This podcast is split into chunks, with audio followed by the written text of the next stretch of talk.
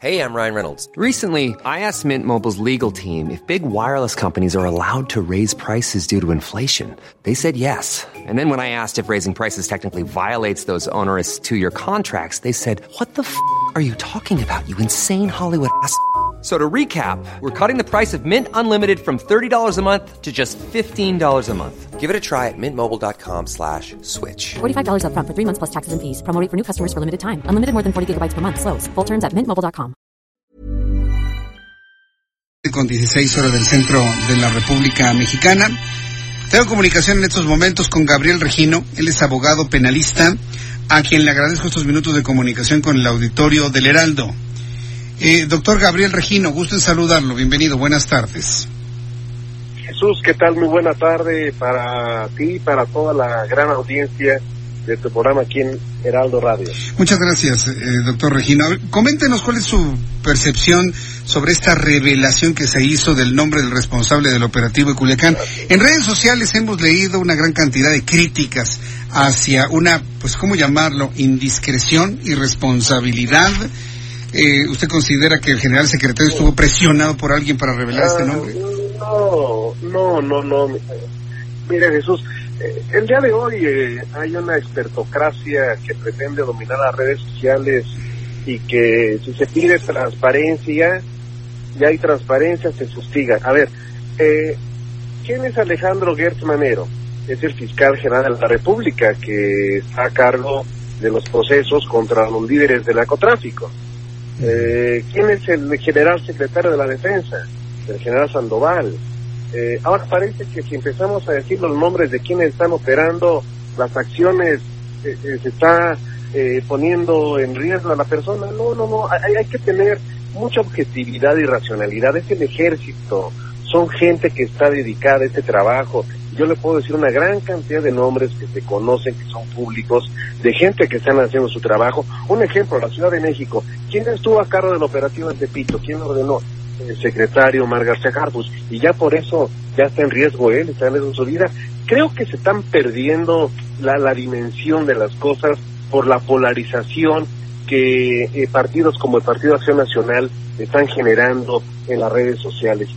El, estar en el ejército mexicano, en estar en posiciones de combate al crimen, pues llevan aparejada no solamente la protección que el propio ejército le da a su gente, sino también el compromiso de transparencia que los propios medios han pedido en el ejercicio del derecho que tienen y que se ha dicho, ¿quién estuvo a cargo del operativo? Fulanito de tal. Y, y- y yo no veo al narcotráfico estando presente en las conferencias mañaneras, esperando el dato para decir, ah, fue fulanito sobre. No, no, que creo que hay que centrar las cosas en el justo medio con objetividad. Es decir, entonces no habría ni- ningún problema. Nos puso el ejemplo de Omar García Harfush. Pero vaya, la idea no es distraernos de lo central, de qué fue lo que pasó con este operativo. Desde el punto de vista de usted, doctor Regino, ¿fue un operativo fallido? ¿Fue un operativo correcto Sí, para el ejército? no. Hubo un... No, fue ver, fallido, fue fallido. Fue fallido y lo voy a decir por qué. Porque aquí hay una confusión en las líneas de mando. Me explico rápidamente para con su auditorio. Efectivamente hay una orden de detención provisional con fines de extradición. Pero quien tenía que haberlo ejecutado era la Fiscalía General de la República a través de la Policía Federal Ministerial.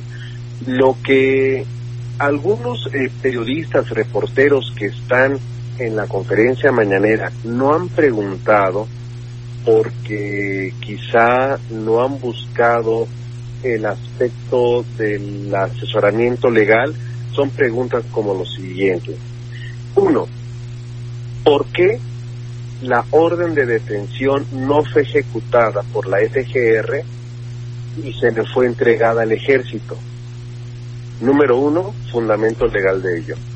Número dos, quién ordenó y quién autorizó. Número tres, si el ejército es el que va a ejecutar una orden de aprehensión, tenemos que distinguir entre la Guardia Nacional y la unidad de élite a la que se ha hecho referencia. ¿Esta unidad de élite es de la Guardia Nacional? ¿Sí o no? ¿Cuál es su marco normativo? Si este es el órgano experto de élite para hacer este tipo de detenciones, ¿A quién se le olvidó gestionar la orden de cateo si dicen que ya tenían ubicados los domicilios, que eran tres, donde esta persona podía encontrarse? Se le olvidó a la unidad de élite, se le olvidó a la Sedena, fue omisa la Fiscalía General de la República. Esos son los datos finos que nos tienen que llevar a establecer dónde se rompió un operativo que pudo ser exitoso como en la primera parte lo fue, de los videos que se vieron cuando se le tenía sometido ese sujeto.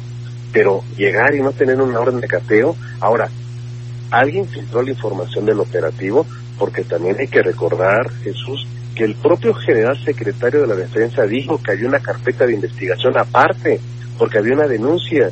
¿Denuncia contra quién? ¿Denuncia de qué? El Ministerio Público Federal, ¿quién fue? ¿A quién le dio el oficio de investigación? ¿A la Guardia Nacional? ¿La Guardia Nacional a quién le responde? ¿Al secretario de la Defensa o al secretario de Seguridad Pública? Entonces ahí es lo que nos muestra que estas estructuras que apenas están consolidando un operativo de esta magnitud ha demostrado que tienen que corregir internamente esas líneas de mando y tener un adecuado asesoramiento legal. Bien, pues doctor Regino, yo le agradezco mucho estos comentarios, estos, eh, este análisis que ha hecho el auditorio que escucha el Heraldo Radio a esta hora de la tarde. Mantengámonos en contacto para un análisis futuro. Yo le agradezco mucho que me haya tomado la llamada telefónica esta tarde. Que le vaya muy bien, doctor. Un fuerte abrazo, muy buena tarde. Hasta pronto, que le vaya muy bien. Son las siete con veintitrés, las 19 con 23 minutos, hora del centro de la República Mexicana. Ever catch yourself eating the same flavorless dinner three days in a row? Dreaming of something better? Well, HelloFresh is your guilt-free dream come true, baby. It's me, Kiki Palmer. Let's wake up those taste buds with hot, juicy pecan-crusted chicken or garlic butter shrimp scampi. Mm. Hello Fresh. Stop dreaming of all the delicious possibilities and dig in at HelloFresh.com. Let's get this dinner party started.